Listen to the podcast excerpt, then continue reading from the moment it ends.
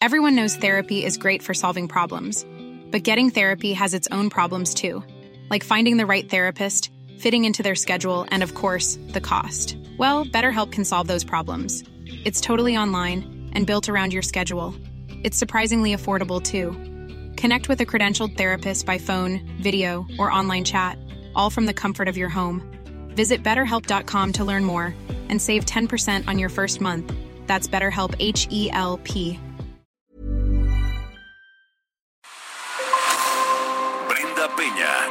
y Manuel Zamacona están listos para actualizarte los hechos relevantes con la mirada fresca que los caracteriza. Bienvenidos a Noticiero Capitalino en Heraldo Radio 98.5 FM. Comenzamos. Presenta el gobierno capitalino plataforma para explorar, consultar y descargar información territorial. Se mantiene el crecimiento de hospitalizados por coronavirus en la Ciudad de México. Ajustan esquema de pruebas de COVID-19 en las empresas. La Secretaría de Desarrollo Económico capacita a artesanos para ventas en línea. Alcaldía Iztapalapa pacta con transportista la ruta cero contagios en el transporte público. Y una pelea campal en la estación Pino Suárez del Metro Capitalino. 9 de la noche con un minuto. Gracias por acompañarnos esta mitad de semana aquí en el Heraldo Radio 98.5 Noticiero Capitalino. ¿Cómo estás, Manuel Zamacona? Muy buenas noches. Buenas noches, Brenda Peña. Buenas noches a todos los que nos están escuchando. En una noche más, cuando es 29 de julio del año 2020, agoniza ya el mes de julio Ay, nuevamente. Dios. Estamos a Y nada. agoniza nuestra paciencia. La paciencia también, por supuesto, pero pues hay que darle, hay que darle porque en la medida de lo posible vamos a salir adelante y eso pues únicamente está en cada uno de nosotros.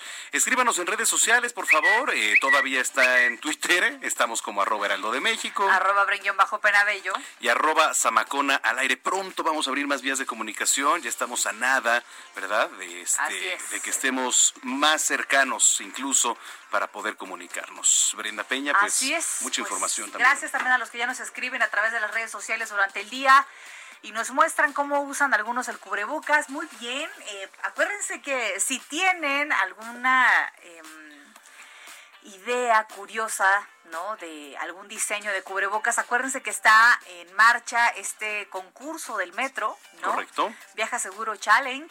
Entonces, pues éntrele y compártanos la foto, ¿no? Igual, pues viaja en el metro lo que resta del año gratis, ¿no? O se gana lo- el par de tenis. Un par ¿no? de tenis y una despensa y no sé qué tantas y cosas. boleto de Six Flags que está cerrado. Está cerrado.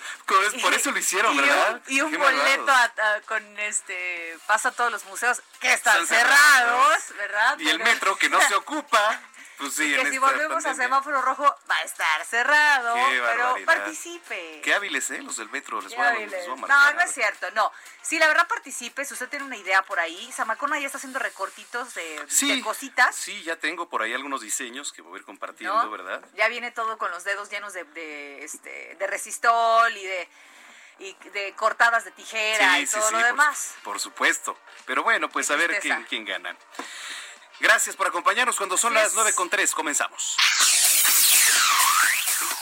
En las calles de la capital, Daniel Magaña, ¿qué nos tienes? Buenas noches.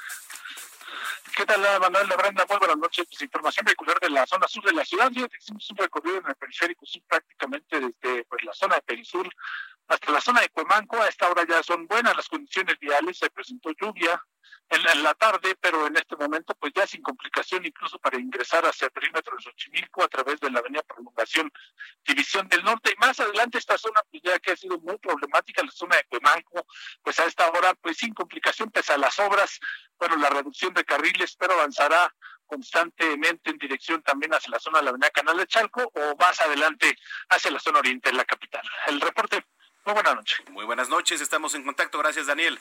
Continuamos atentos. Son nueve con cuatro.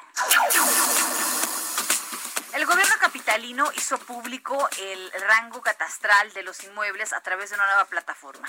Se trata del Sistema Abierto de Información Geográfica de la Ciudad de México, una herramienta que permite explorar, consultar y descargar información territorial de la capital del país en distintos niveles como los predios, las colonias y alcaldías. La herramienta que fue desarrollada por Agencia Digital de Innovación Pública tiene como objetivo otorgar herramientas para que la ciudadanía tome mejores decisiones al tiempo que se tenga una mayor visión sobre el crecimiento de la ciudad.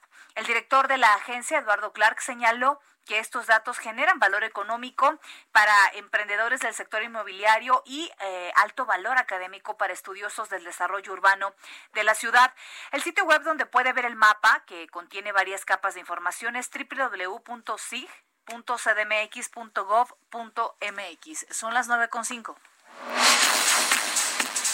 Eh, por cierto, en el mismo orden de ideas, también se informó que la digitalización de trámites en la ciudad sigue avanzando ahora con la implementación de dos nuevas opciones.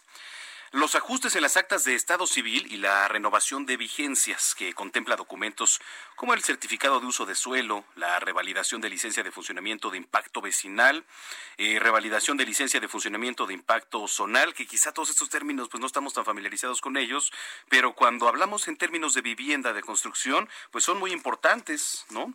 Eh, será a partir del 30 de julio cuando se puedan realizar aclaraciones de manera digital, pero será necesario contar con llave CDMX para poder seleccionar este trámite de aclaración. Tómalo en cuenta, ya son las nueve con seis. Oiga, y en otra información hemos visto que los casos de COVID-19 se han incrementado en la Ciudad de México. Incluso 11 colonias se sumaron ya al programa de atención prioritaria pues eh, los casos van en aumento, eso ya lo veíamos. Hoy por lo pronto el gobierno federal anunciaba eh, que estamos en 400 y cacho fallecimientos cada 24 horas. Esta semana ha mejorado esta parte de eh, los decesos por COVID-19, sin embargo los contagios y el número de hospitalizaciones van a la alza. Sobre esto nos platica nuestro compañero Carlos Navarro. ¿Cómo estás, Carlos? Buenas noches. Buenas noches, Brenda Manuel. Les saludo con gusto a ustedes y al auditorio. Bien, el incremento de hospitalizados por COVID-19 no cesa en la Ciudad de México, reconoció la jefa de gobierno Claudia Sheinbaum y es que la propia mandataria capitalina calculó que en estos últimos días el incremento diario de hospitalizaciones es de un promedio de 16, por lo que si se mantiene el crecimiento habrá restricciones. Escuchemos. Esta es la hospitalización en la Ciudad de México que se mantiene en crecimiento de manera muy, digamos, lenta, pero en crecimiento, así como en algún momento tuvimos una bajada lenta, hoy tenemos un crecimiento lento de alrededor de 16 hospitalizados más cada día. Pero el llegar a una situación de un semáforo rojo nuevamente en la ciudad, pues si crece el número de contagios, si crece el número de hospitalizaciones hasta un cierto nivel que consideramos crítico, pues desafortunadamente porque nadie quiere llegar a esa situación tendríamos que hacerlo. En el reporte técnico COVID de la Ciudad de México el 18 de julio se mostró que habían 2.497 personas hospitalizadas no intubadas. De manera paulatina ha ido en ascenso hasta llegar a los 2.640 al 28 de julio, o sea, 143 más en este periodo. Además, el esquema de pruebas COVID que tienen que realizar las empresas capitalinas a sus empleados como parte del plan gradual hacia la nueva normalidad fue ajustado.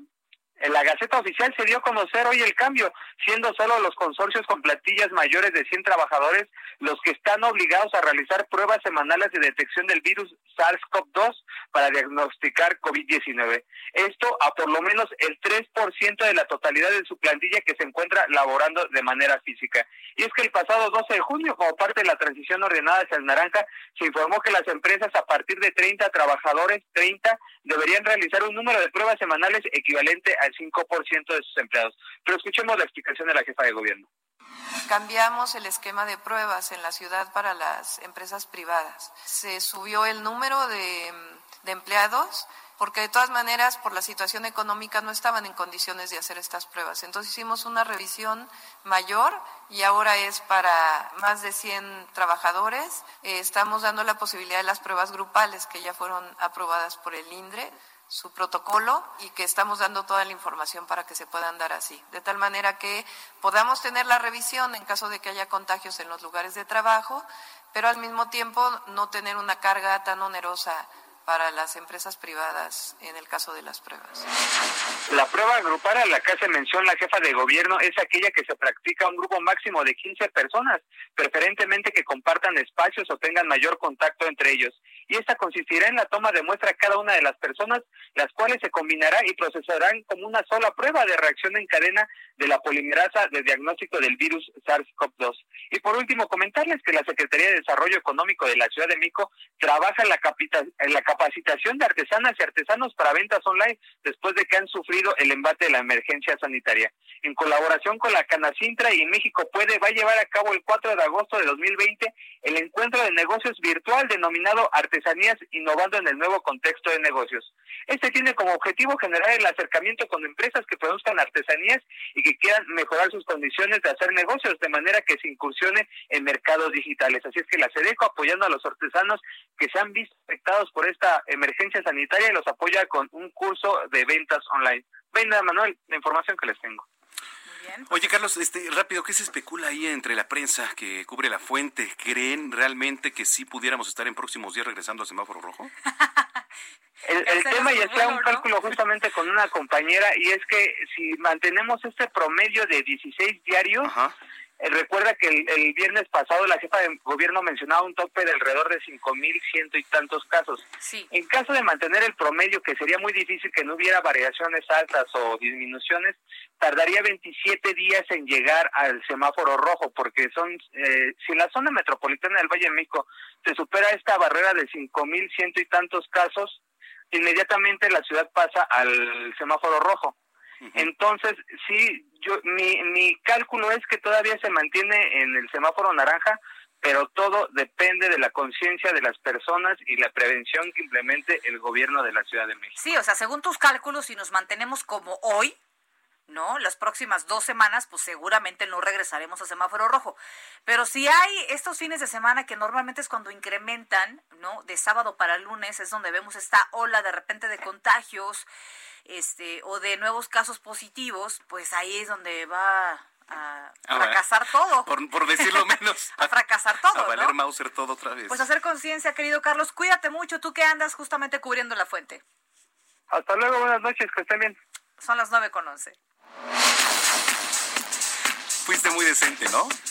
Muy, muy. A fracasar, claro. Sí, sí. Es que iba a decir a padecer las de Caín, pero ya estamos padeciendo las de Caín, entonces ya no. imagínate. No, no, no. si regresamos, yo, no, bueno. ¿Qué le digo? ¿A poco no, te dan ganas de regresar? De esa adrenalina y, nuevamente. Los viernes, no, por este, supuesto tenemos, que no. Eh, ya sabes, Noticias México, el programa especial. Ahora aquí pues contigo, este, y el especial del sábado y del domingo. No, no, no, la verdad es que no. No, nos da nadita de ganas de regresar. Por favor, aportarnos bien. Eh, si usted vive en Iztapalapa, eh, donde la encabeza Clara Brugada, su alcaldesa, puso en marcha este programa Ruta Cero Contagios con la finalidad de abatir la transmisión del coronavirus ahí en la demarcación, pues que es la más poblada ¿no? del país. Y para ello, junto con dirigentes de 12 rutas de transporte público eh, concesionado y el subsecretario de Transporte de la Secretaría de Movilidad, Brando Alan Flores, pactaron ya estrictas medidas sanitarias como el uso de cubreboca, caretas, guantes, respetar sana distancia, etcétera. Que todo esto vale para puro queso, yo le voy a decir, si en los camiones eh, pues dejan subir a más gente de lo que puede llevar el camión, como lo he visto en muchos lados. O sea, no sirve de nada.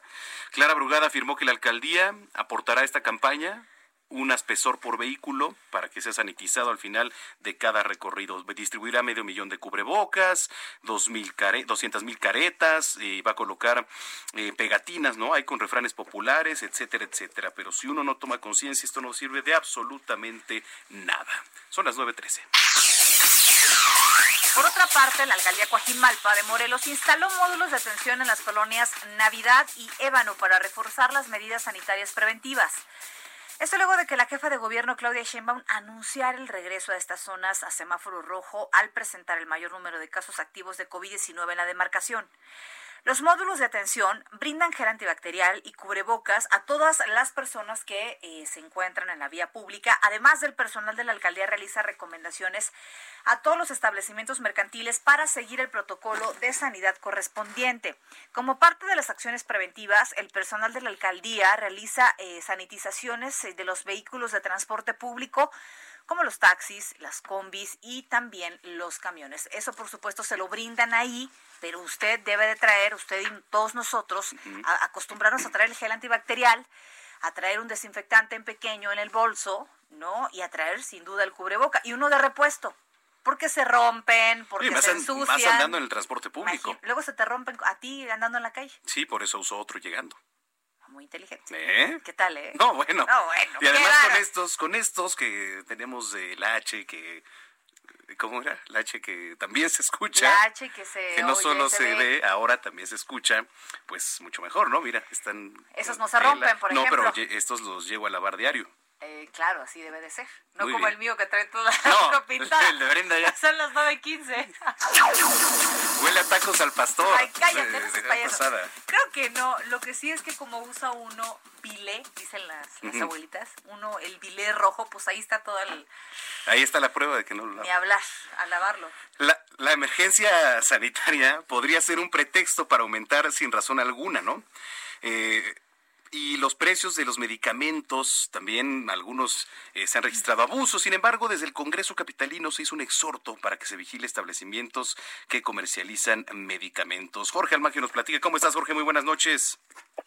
¿Qué tal, Manuel? ¿Cómo te va, Brenda? Amigos, muy buenas noches. Así es, la Comisión Permanente del Congreso de la Ciudad de México aprobó este día un punto de acuerdo en el que se exhorta al titular de la Procuraduría Federal del Consumidor, Francisco Ricardo Chifil Padilla, realizar visitas de vigilancia y supervisión de manera constante a los establecimientos mercantiles en los que se comercialicen medicamentos e insumos de salud con la finalidad de evitar cobros excesivos en sus productos derivados de la pandemia SARS-CoV-2. En la propuesta presentada por la diputada del Partido del Trabajo, Circe Camacho, se señala que es necesario implementar una campaña de información y concientización para el consumidor con el fin de facilitar la denuncia de cobros excesivos. La legisladora comentó que diversos productos registraron elevados aumentos en sus precios como desinfectantes, los cubrebocas, el gel antibacterial, debido a la alta demanda y la baja disponibilidad que se padeció al inicio de la pandemia. Pero bueno, pues esto después de que pasó esto, ya se siguen dando estos eh, costos desproporcionados, dice la diputada del PT, quien comentó que actualmente el alza de precios es desproporcionada y justificada. Expuso también que se registran alzas en medicamentos antigripales, expectorantes e incluso en medicamentos cardiovasculares que se comercializan hasta en dos o tres veces su valor. Por ello pidió la intervención de la Profeco, la cual tiene un procedimiento de verificación que puede aplicar por denuncia del consumidor Recuerdo que la Ley Federal de Protección al Consumidor prohíbe y sanciona el aumento de precios por fenómenos naturales, meteorológicos o contingencias sanitarias. En otro tema, Brenda Manuel, amigos, comentarles que luego de las renuncias a sus bancadas en el Congreso de la capital del país, diputados y partido, pues proponen una reforma que les permita sumarse a otra fracción o incluso crear su asociación parlamentaria. La congresista Leonor Gómez Otegui presentó esta iniciativa con proyecto de decreto por el que se reformarían diversas disposiciones de la ley orgánica y reglamento del Congreso en materia de movilidad parlamentaria. Uno de los cambios sería en el artículo 36, fracción segunda, en el que se elimina la frase en ningún caso para que el texto quede así. Pueden constituir un grupo parlamentario separados las y los diputados que tengan un mismo origen partidario y o pertenezcan a un mismo partido, habiéndose separado del grupo o asociación al que originalmente se integraron. De esta manera también se eliminaría el texto del artículo 22 del reglamento del Congreso de la Ciudad de México. Este texto dice, una vez que la o el presidente haya realizado la declaratoria prevista en el párrafo anterior, no se podrán integrar nuevos grupos ni coaliciones por el resto de la legislatura. Con esta reforma, bueno, pues se cambiaría todo esto y los diputados que ahora son sin partido podrían hacer su partido o su asociación parlamentaria para poder seguir recibiendo los ingresos como fracción parlamentaria en el Congreso de la Ciudad de México. Brenda Manuel, amigos, el reporte que les tengo. Muchísimas gracias. Gracias, me tocaba a mí, ¿verdad? Eh, perdón, ¿eh? tuvo su delay de cinco minutos. Sí, sí, sí, pero bueno. Pobrecito. ¿eh? Jorge Almagio, muchas gracias. Que tengan buena noche. Abrazo, Hasta Jorge. Luego, ¿ves? ¿Ves lo que provocas? ¿Volteas a verme con una jetota? No, no, no, no pues es que así nos Bien, Brenda, ¿eh? Hay días, ya te tocó. Pero te toca a ti. ¿Eh? Ya te tocó, en fin. Que te calles ya, dice Orlando. Dice Orlando que ya nos pongamos a trabajar. Son las 9.19. Oiga, a ver, ya hemos platicado de días para acá acerca de la actividad de Don Goyo. Ya, ya hay por ahí una situación de alerta también a ciertas poblaciones eh, de la Ciudad eh, de México que colindan justamente con algunas partes del volcán. sobre la caída de ceniza en el oriente, principalmente la Ciudad de México. Ya vivimos las lluvias, pero ya hay los microsismos. Bueno, vamos a platicar con Guillermo Ayala, director de Alerta Temprana de la Secretaría de Gestión Integral de Riesgos y Protección Civil de la Ciudad de México. ¿Qué tal, director? ¿Cómo se encuentra? Muy buenas noches.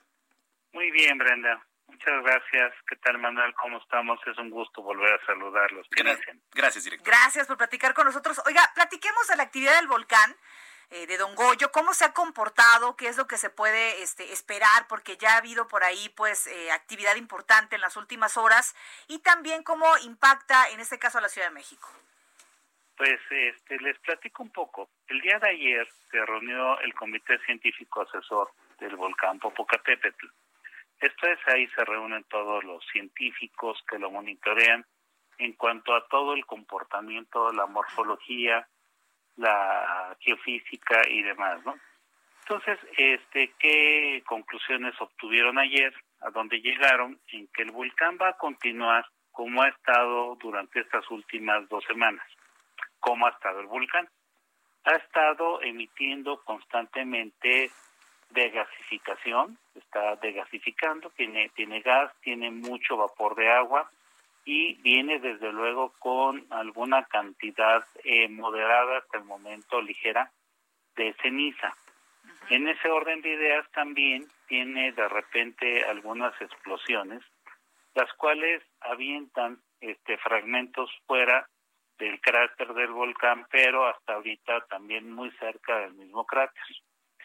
Este, nosotros hemos estado emitiendo ya varios este, boletines. Hace un rato, a las 21 horas con 10 minutos, emitimos un boletín para estar este, prevenidos para este, Milpalta, Magdalena Contreras, Tláhuac, Tlalpan y Xochimilco. ¿Por qué? Porque antier este, mismo tuvimos eh, ya una ligera caída en algunas zonas que llegó eh, por las condiciones de viento que se presentaban en ese momento, a Gustavo Madero, a Iztacalco, a Iztapalapa y de una forma extraña pero mucho más ligera en Xochimilco.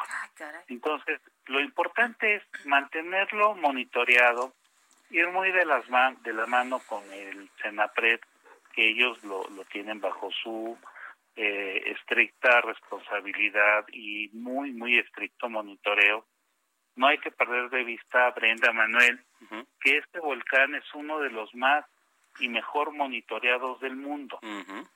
Entonces tenemos este, afortunadamente equipamiento ahí arriba, tenemos cámaras este, por todos lados, por todos los flancos y hay cámaras infrarrojas. Hace un momento el titular del Senapred nos compartía una imagen de una este, explosión que se dio con emisión de fragmentos poquito antes de las nueve de la noche, como diez minutos para las nueve.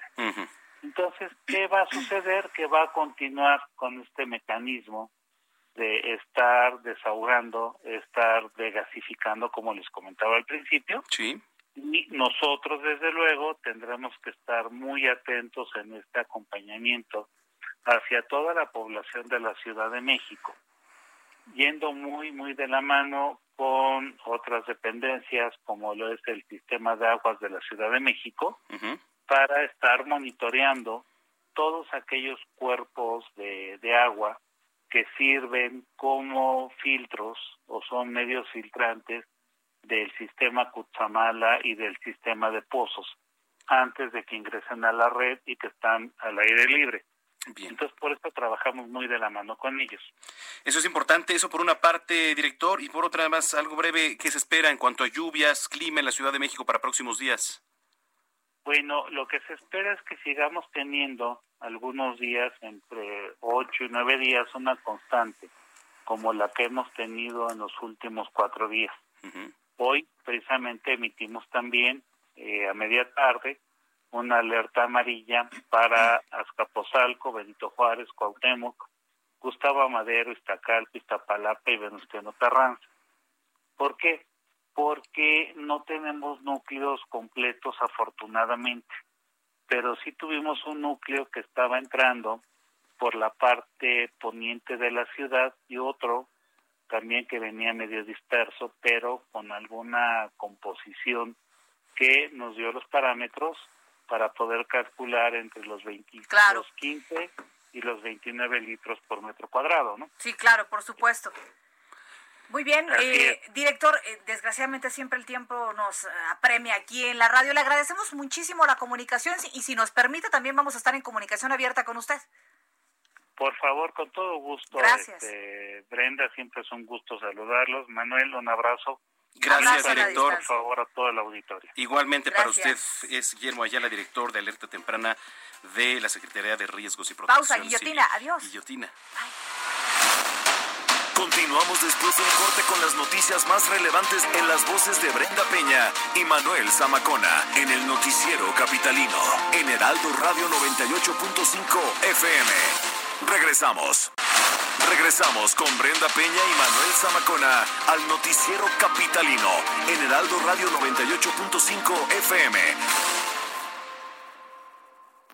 Muy buenas noches amigos del Noti Capitalino, gracias por este espacio. Vamos a platicar en este instante del kit de protección más famoso que tiene Novirsa. Bueno, entre muchos, muchos productos que protegen nuestra salud. Adri Rivera Melo, ¿cómo estás? Muy buenas noches, querida Moni, amigos. Pues sí, como tú bien mencionas, este kit de protección es un kit muy completo y muy seguro. El mejor, diría yo. Claro. Sabemos que la contaminación de COVID ocurre por boca, nariz y ojos. Por eso los profesionales de la salud que están en contacto con pacientes pacientes graves utilizan la máscara hospitalar fabricada con una mica especial que protege íntegramente tu rostro y para una protección más completa utilizan un cubrebocas del tipo NV95 que tiene la gran ventaja de ser lavable y de volverse a utilizar. Y la promoción que traemos para esta noche, la verdad es que vale mucho la pena. Atención. Porque si llaman al 800 230 en la compra de dos máscaras hospitalar y dos cubrebocas en NV95 reciben de regalo otras dos máscaras oh. hospitalar y otros dos cubrebocas NV95, un total de cuatro máscaras y de cuatro cubrebocas, o sea, el doble. Y también les vamos a regalar cuatro escudos faciales. Son 12 piezas en total a un increíble precio. y si pagan con tarjeta bancaria, les enviamos gratis, escuchen, el único, es el único aerosol sanitizante que está creado especialmente para combatir este letal virus. Muy bien. Este aerosol va completamente gratis, pagando con tarjeta Todo bancaria. eso, 12 piezas más todos estos regalos, obviamente pagando con tarjeta bancaria. Con tarjeta bancaria, Moni, y llamando en este ah, momento. No, no, claro, no, no llamen mañana. Número. claro, ahorita es el 800 mil. Hay quien les contesta en el call center, así es que aprovechen. Aprovechen en este momento terminando de escuchar las noticias o en un corte comercial. Sí. 800 mil. ¡Ay, qué bonito nos salió! Marquen, marquen, amigos. Adri, gracias. Muchas gracias. Buenas, Buenas noches. Nos escuchamos después. Adiós. Regresamos al Noti Capitalino.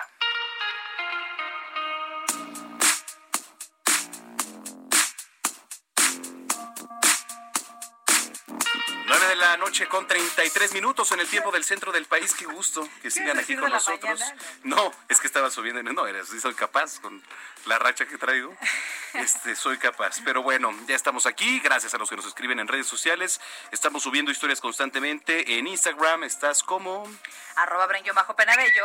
Eh, y en... No, sí, así estás en Instagram, ¿no? Brenda-penabello. Brenda-penabello. Y en Twitter parecido. Arroba penabello Exacto. ¿Y tú cómo estás? Arroba Zamacón al aire en ambas redes. Ahí los pueden encontrar. Ya deberías homologarlas. Intenté, pero ya está ocupado el usuario. ¿Ah, sí? Sí, no, ha sido un merequetengue. Qué lástima. Pero bueno, escríbanos ahí a través de las redes y póngase en contacto con nosotros. Mientras tanto, Daniel Magaña en las calles de la ciudad. Adelante, Dani. Así es, Manuel, pues ahora tenemos información para las personas que utilizan la zona de Cafetales, este tramo del eje 3 Oriente, pero también ya a esta hora son buenas las condiciones viales para trasladarse pues, de las dimensiones de la columna CTM Culhuacán en dirección hacia la zona pues, de la calzada del Hueso, bien para continuar a través de esta vía, pese a las obras que se realizan también de la extensión de la línea del Metrobús hacia la zona pues ya de Muyuguarda y de esta manera pues poder incorporarse hacia la avenida San Bernardino, ya también las inmediaciones de la Escuela Nacional Preparatoria número uno. El reporte. Muy buenas noches. Muy buenas noches, estamos en contacto. Gracias, Daniel. Son las 9.34. contenidos del Heraldo Media Group se difunden también por Facebook. Un ejemplo de ello es el programa eh, por Default, programa de corte deportivo, que se transmite de lunes a viernes de 5 a 6 de la tarde, todos los días. ¿eh? Además ha tenido mucho éxito, ¿eh, Samacona? por supuesto. Para platicar de este proyecto agradecemos que tome la llamada Noticiero Capitalino a estas horas de, de la noche, ¿no? Nuestro querido Geru, conductor del programa. ¿Cómo te encuentras, Geru? Muy buenas noches. Manuel, ¿cómo están muchachones? ¿Todo bien? Todo en orden. Oye, ¿cómo les ha ido? Cuéntanos, por favor. Oye, pues vamos bastante bien. Fíjate que, que ha tenido muy buena reacción el programa y estamos bastante contentos, sobre todo porque las pláticas se ponen bastante candentes, ¿eh? Bastante candentes. Sí, por ahí vi a alguien el otro día con lamentablemente un jersey de los diablos, ¿verdad? Y, dije, no puede ser, no puede ser, pero bueno, digo, qué bueno que se armen debates. No, te hablo un tigrista, ¿verdad? Pero Mi querido Giot, que de repente se va ahí este, bastante con bastante buena onda. Yo, yo a veces le digo que se viste como Chabelo, ¿no? O sea, yo que sí, sí, sí, como de como, como de béisbol, pues ya, ya andan un, poquito pasados de moda, pero bueno, pues es Giot, así es, ya es un señor, entonces hay que respetar al doctor Chapatín. Oye, Jeru, este, es bastante, ahora mm, es un reto bastante importante el poder adaptar a través de, de Facebook eh, las audiencias, ¿no? ¿Cuál es su concepto? ¿Cómo le están haciendo? Pues mira, eh, a ver, creo que, que, todo parte de, los, digamos, de los diferentes perfiles que tenemos. Por ejemplo, Kiots, pues es un youtuber bastante conocido, tiene millones de seguidores en YouTube, ¿no? Entonces digamos que para él la red es bastante, es como nadar como pez en el agua. Mi querida Edna, que también está por ahí, es actriz y conductora y yo soy DJ y productor. Entonces digamos que ya todos teníamos como una base de seguidores en, en nuestro internet. Entonces pues digamos que estamos como en nuestro medio, por así decirlo, ¿no? Pero la, la verdad es que hoy en día con todo este rollo de la pandemia y eso, pues creo que hay mucha gente ahorita enganchada en internet. ¿No? Entonces también estamos ahí tratando de aprovechar y lo que te digo, la verdad es que las pláticas se ponen buenísimas, ¿eh? Pero además ya hacía falta un espacio que justamente tuviera este tinte, ¿no? O sea, el que hable de deporte, pero también tenemos por ahí este conductores, eh, actrices, o sea, se pone muy buena el tema de plática, porque además pueden hablar desde muchos tipos. Que la, la, verdad salí bastante lastimado porque estamos, eh, independientemente, estamos platicando de este fútbol y de repente no, no, o sea, no tengo idea por qué. Es como, como cuando esas veces estás en YouTube y terminas viendo videos de focas y empezaste viendo un noticiero, ¿no? Entonces terminamos platicando sobre sobre el aniversario de Box Bunny y, yo no sé por qué de, de, repente la conversación fue que yo creo que Pokémon sí se sienta en la mesa a cenar con Mickey Mouse y con Box Bunny en caricaturas y se me fueron a, la yugular, así totalmente. Entonces, pues se pone candentón, se pone, se pone cool, digamos. Qué barbaridad. Muy bien, oye, entonces, ¿dónde los encontramos? ¿A qué hora los podemos ver? Por favor, toda la información, Jerú. Estamos todos los días en el Facebook del Heraldo de México, arroba el Heraldo de México, en Facebook de 5 a 6 y este y pues ahí buena onda y también estamos en podcast en, eh, digo en, en, Google Podcast Spotify Spreaker y iTunes también. Entonces si le si, digamos si buscan Heraldo de México aparecemos también por ahí para los que no lo pueden ver lo pueden escuchar también. Excelente pues mucho éxito bienvenidos al Heraldo Media Group qué gusto y a ver oye a ver cuándo nos invitan no Sí, justo, justo. Esperamos que ya pronto, que ya esté todo más tranquilón, podamos tener una buena plática ahí deportiva. Me parece Excelente. Abrazo. Sigan leyendo a los diablos, por favor. Muy inteligente decisión. Muy inteligente. Les doy un abrazo. Muchas gracias. Abrazo. Son las 9 con 38.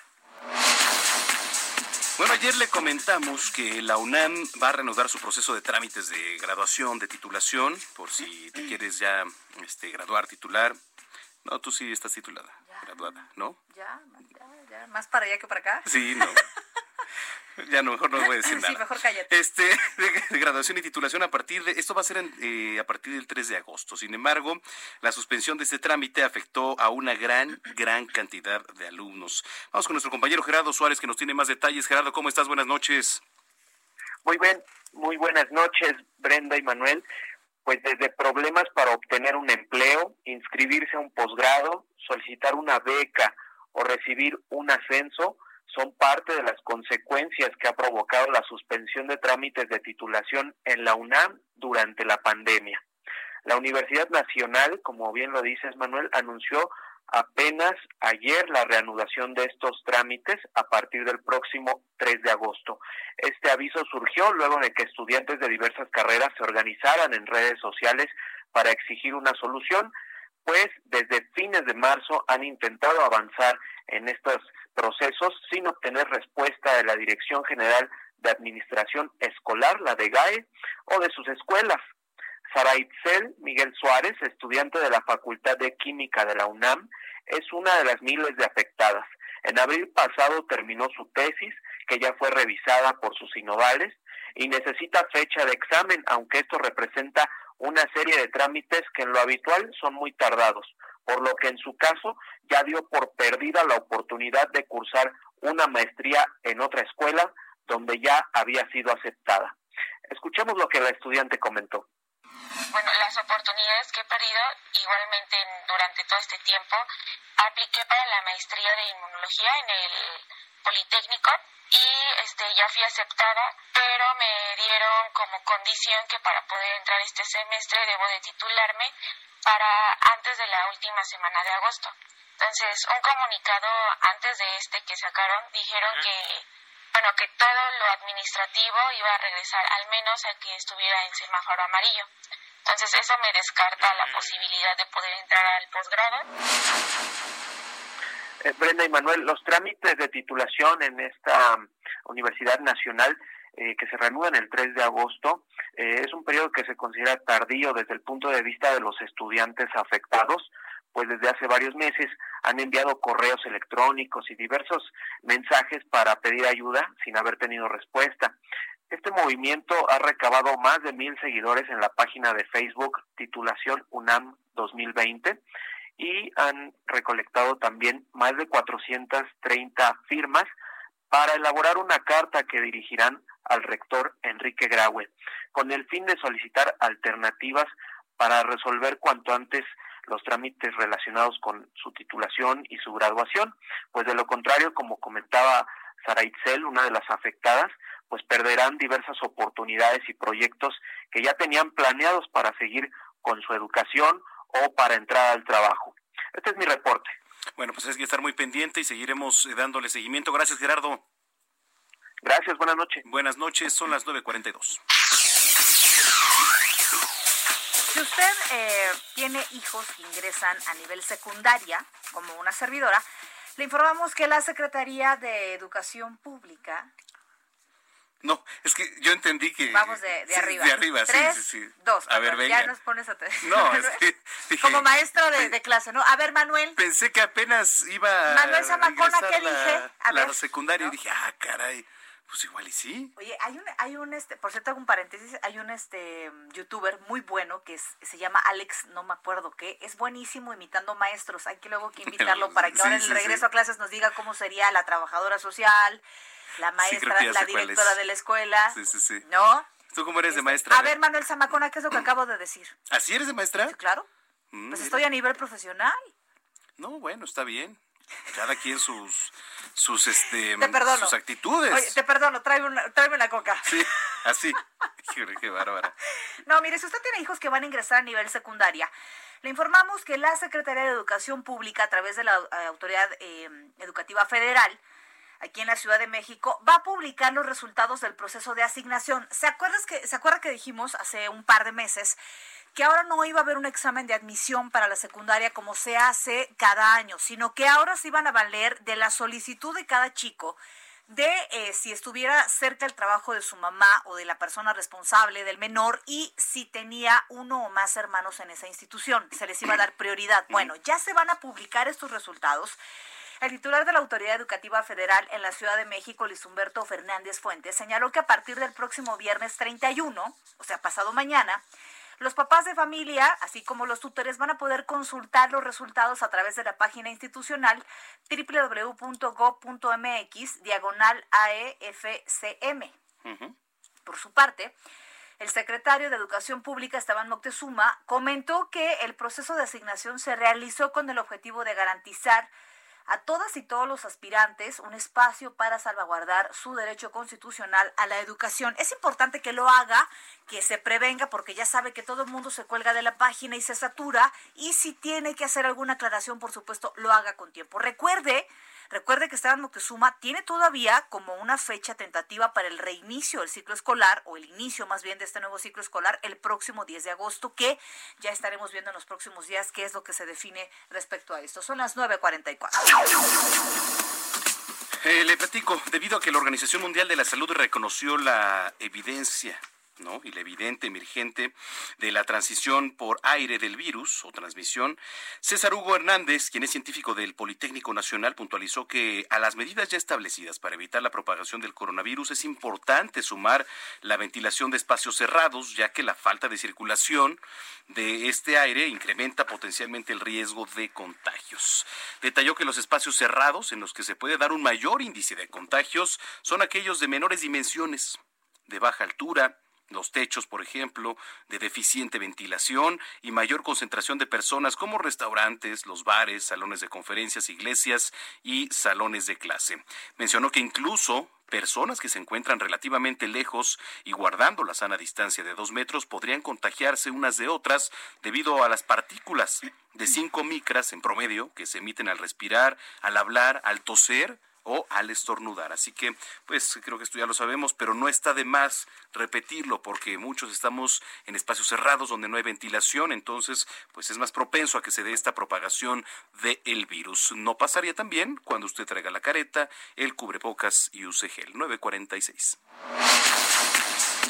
Y bueno, es miércoles eh, de siempre curioso, nunca incurioso, que en esta ocasión le va como anillo al dedo a nuestro querido Orlando, pues oficialmente está en su temporada de alergia. Abraham Arreola nos dirá este, qué es la vestibulitis nasal. ¿Tienes, Orlando, vestibulitis nasal? ¿Sí? alérgico. Oye, pero este los del América yo pensé que ya en sí eran alérgicos al equipo o algo así, no nada. Bueno, vamos que nos explique el querido Abraham. Un estilo, un estilo fresco, joven, dinámico, una forma divertida para conocer, explorar y disfrutar de la información. Siempre curioso, nunca incurioso. Con Abraham Arreola. Oh, Noticiero Capitalino 98.5. Si eres de esos que se suenan las narices pero que se exprimen hasta el cerebro, pues ten cuidado porque podrías padecer vestibulitis nasal. La vestibulitis nasal es una infección de la zona que se encuentra justo debajo de la entrada de cada ventana nasal, los hoyitos pues, y pueden provocar ampollas en la base de los pelos nasales y en ocasiones costras alrededor. Esta infección es causada por una bacteria llamada Staphylococcus y la forma en la que entra en nuestra nariz pues es por sonarse con demasiada intensidad o andar picándose la nariz a cada rato. ¿Qué? ¿Sigues haciéndolo? Las infecciones más graves provocan furúnculos, que son protuberancias dolorosas y llenas de pus que se forman debajo de la piel de la punta de la nariz. No, de pensarlo ya me dio ñañaras. Mejor cuida tu salud. Suénate suavecito. Total, si están pegados, ni con aspiradora van a salir. Piénsale, no seas mocoso. Hola, si te gustó el contenido, sígueme en mis redes sociales. Allí tengo más. Instagram, abram.arreola. Twitter, abarreola7. Y YouTube, VoxLiber. Hasta la próxima. Gracias a nuestro querido Abraham. Son las 9.48. Estamos en semáforo naranja, más cerca ya le hemos dicho del rojo que del verde y a pesar de que aún no hay fecha exacta para la reapertura de los cines en la Ciudad de México, ya se alistan las medidas de seguridad que se seguirán para asistir a las salas. Sí es cierto, hace rato que estaba yo viendo el béisbol. Ya no me acordaba yo del cine. cine. Tan nacidos que éramos, cara. Cada estreno ahí está. Ahí andábamos. Eh, hace rato que estaba viendo el béisbol, estaban en los anuncios eh, de una cadena de las más famosas, evidentemente, eh, enseñando cómo van a ser las medidas de sanitización. Los cines no podrán vender alimentos que no estén empaquetados, se van a evitar los dispensadores de, de salsas, de chiles y además, sí, las zonas comunes, ¿no? Asientos, espacios dentro de las salas van a ser desinfectados de manera constante y después de cada función. Los horarios de las funciones van a ser escalonados. La venta de boletos se ya será en línea mayormente, que esto, bueno, pues esta modalidad seguramente ya la había aplicado. Venta que no superará el 30% de las capacidades de las salas y por último, pues el aire acondicionado, ¿no? Solamente podrá operar reciclando como mínimo el 40% del aire hacia el exterior. Pues, como en todo, poco a poco y gradualmente, y si el semáforo lo permite, se irán abriendo este Pero tipo se extraña, ¿no? Se extraña un, un buen viernes de de ver una película. Sí, de palomitas. De vamos a llegar y deme todo. Sí, caray. ¿No? Todo lo que esté por ahí. Pero Así como Brenda, que se acababa todo. Todo, pues claro, ¿no? Sí, es correcto. Oiga, pero sí, la verdad es que hay que, eh, hay que tomar muchas previsiones cuando se pueda volver a la parte del cine. Es una industria también pues que ha sido severamente golpeada, severamente, cerraron por completo. Y los trabajadores. Los trabajadores, ni se diga, ¿no? En fin. Lamentable, caray. Pues ojalá, ojalá ya pronto regresemos a las salas de cine. 9 con 50. Ya llegó aquí el señor de los deportes, señor Roberto, ¿cómo está usted? ¿Qué tal, mi querida Brenda? Buenas noches, mi querido Manuel, también y gente que nos sintoniza Espero que se encuentren bien porque agárrense lo que les van al Cruz Azul porque hoy giraron orden de aprehensión contra Guillermo Álvarez, presidente del Cruz Azul. Guillermo Álvarez es investigado por la Fiscalía General de la República, sus siglas son FGR, y la Unidad de Inteligencia Financiera es que un juez federal concedió una orden de aprehensión contra Guillermo Álvarez Cuevas, presidente de la cooperativa La Cruz Azul y Club Cruz Azul por su probable responsabilidad en los delitos de delincuencia organizada y lavado de dinero.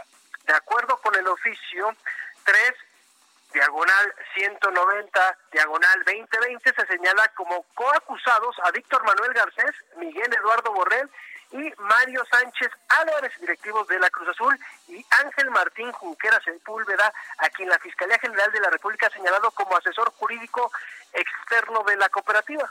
Según los antecedentes del caso, durante al menos seis años, los acusados dispusieron de recursos de la cooperativa para realizar pagos de servicios inexistentes a empresas que facturan operaciones simuladas.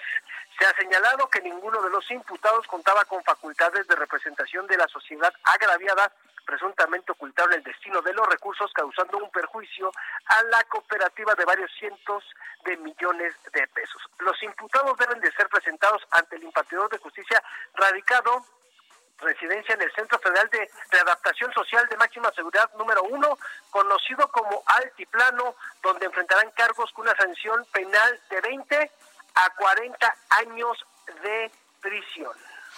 y pues, no alcanzan fianza, señores. ¿Y, qué va a sacar todo este caso? Sí, porque hace rato, por ejemplo, veníamos platicando con Javier Solórzano, este, lo encontramos y decía, pues sí, efectivamente, porque no nada más es una afectación al equipo, quizá a los contratos, sino al conglomerado en general, ¿no?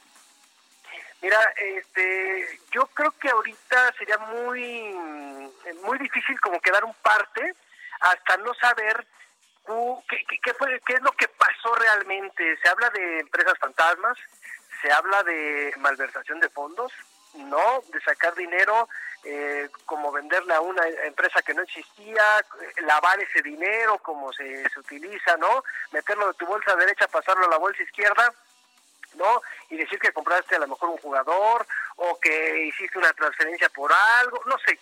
El caso es que estos hombres ya tienen orden de aprehensión y aquí la situación es que el señor no alcanza fianza porque es delincuencia organizada y así está tipificado. También hay que esperar porque hay que recordar que él funge como el presidente de la cooperativa, pero también como el presidente del club Cruz Azul. Si se ve en el libro de cargos o en el cuaderno de cargos de la Federación Mexicana de Fútbol que él es el presidente del club, hay problemas para el Cruz Azul. Claro, es difícil separar, que no se ha hecho en muchos años, parece, parece ser, ¿no? Pero ¿sabes cuál es el problema más grave ahí? Que se puede desafiliar al Cruz Azul, porque hay que recordar que hubo un momento en que la Federación Mexicana cambió los estatutos para saber de dónde venía el dinero. Querían saber de dónde era el dinero de los clubes. Esto todavía le cuelga muchísimo, pero se tienen que presentar, señores, y ya la orden fue girada, la orden de aprehensión. Así que en cualquier momento los pueden agarrar, los pueden detener y los tienen que presentar ante el juez allá en el altiplano. Así que malas noticias para el Cruz Azul. Iban muy bien, pero parece que se empeñan en hacer las cosas mal. ¿Sabes qué? Ya se acabó el programa. No, no, no, de veras, Roberto, sí es una situación muy delicada, muy, muy delicada. Esto nos puede llevar incluso... A perder el nombre. A perder, a perder el nombre y a ver si no se vinculan ahí otros empresarios, ¿eh?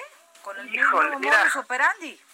Es que, es que está, está, está bien complejo. ¿Y sabes quién fue el que echó de cabeza? El hermano. Es el caso de la Biblia, Caín y Abel, ¿eh? Correcto. Alfredo, Alfredo fue el que dio todo, todo, todo, todo como testigo protegido. Él dio toda la información. Te mandamos un abrazo, Robert.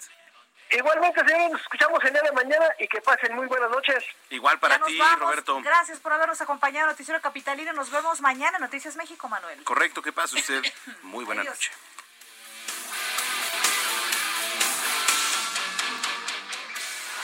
Estás informado con las noticias más relevantes que acontecen en la metrópoli. No te pierdas la próxima emisión de Noticiero Capitalino con Brenda Peña y Manuel Zamacona.